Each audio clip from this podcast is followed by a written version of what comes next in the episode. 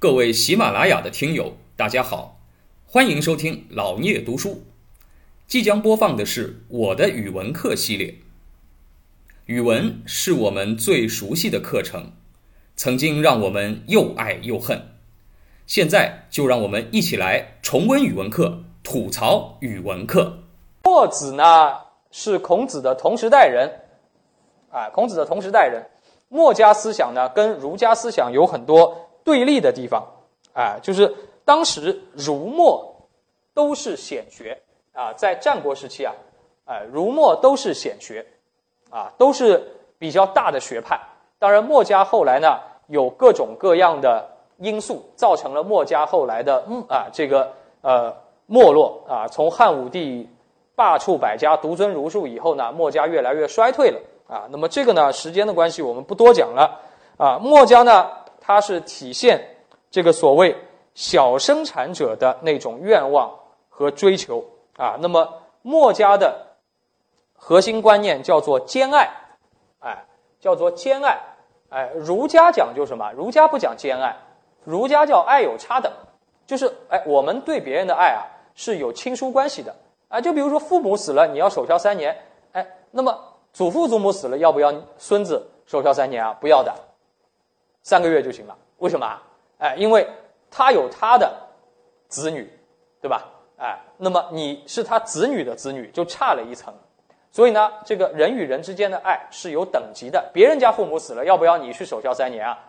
啊，那更不需要了，对吧？哎，但是墨子讲什么呢？墨子讲人要兼爱，就是啊，每个人对其他人的爱是同等的。没有自己家和别人家的差异，叫做有福同享，有难同当。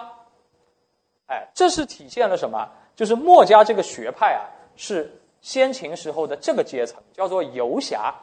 游侠这个阶层讲究这个，哎，这种文化实际上在我们中国还是有它的流传。虽然后来墨家学说，哎，这个衰退了，但是墨家的这个思维一直在的。而且是在我们这个中国社会的底层体现的很明显，就是这种所谓侠文化，有福同享，有难同当，四海之内皆兄弟。哎，这什么人的想法啊？哎，这是社会底层啊，甚至于你可以叫他黑社会，对吧？哎，这所谓的帮会之类的，他们内部的规则就是这样的。哎，你看儒家的文化影响的是什么？社会的中上啊，中上层，哎。中上层讲究的是什么？儒家的那套长幼尊卑啊，啊，君臣礼仪啊，忠孝节义啊，哎，社会最底层，啊，最最底层的群体，连家都没有的群体啊，一帮光棍、流浪汉，讲究什么呢？还讲究长幼尊卑吧，讲究家族吧，没了呀，我家都没有了，我还讲究什么三纲五常？我讲究的是什么？哎，四海之内皆兄弟。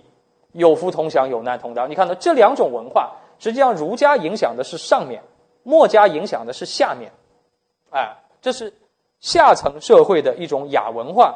实际上，这个一直都存在，啊，这个是我们中国文化的一条引线，哎，那么，所以呢，墨家讲究兼爱啊，兼爱非攻，尚贤节用，这些呢，都是这个游侠阶层的思想。兼爱就是人跟人之间要打破家族血缘的界限，哎，要相亲相爱。那么人跟人怎么才能兼爱啊？那你说人当然会对自己家的孩子好一点，对别人家的孩子一样好，好像很难做得到，对吧？哎，那么所以呢，他要怎么样呢？哎，他要把社会底层团结起来，靠什么？哎，墨家要靠一些宗教仪式化的行为。哎，你比如说你去看那个看那种香港黑社会啊，这种电影。以前电影啊，你看这个黑社会，他加入的时候要有什么仪式化的行为，哎，比如说拜关公、斩鸡头、歃血为盟，对吧？哎，喝了酒以后，咱们就是兄弟了，哎，有有有没有这种？为什么要有这种呢？就是要你打破那种家族的界限，那种血缘的观念，就进了这个门以后，你就不能有这种原来的那种偏私了啊，对自己家的好，对别人家的不好，啊，这就不行了，哎，那么他有这种约束。还有呢，它体现了平民的小生产者的那种主张，就是什么反战，哎，儒家也反战，但是儒家呢觉得啊，我正义的一方对非正义的一方我讨伐他，可以吧？可以的。但是墨家讲的没什么正义不正义，所有战争都是不正义的。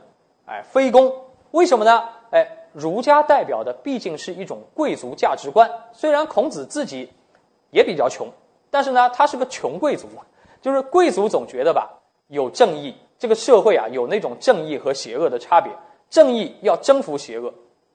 但是墨家觉得呢，墨家是底层老百姓。底层老百姓就觉得你们贵族都是邪恶的，不管哪个贵族打哪个贵族，哪有什么正义邪恶，对吧？最好不打仗，哎，非攻，哎，所以这是墨子当中体现的思想。感谢您的聆听，如果您有任何问题想与主播交流，请在评论区留言。欢迎订阅本专辑，期待下集再见。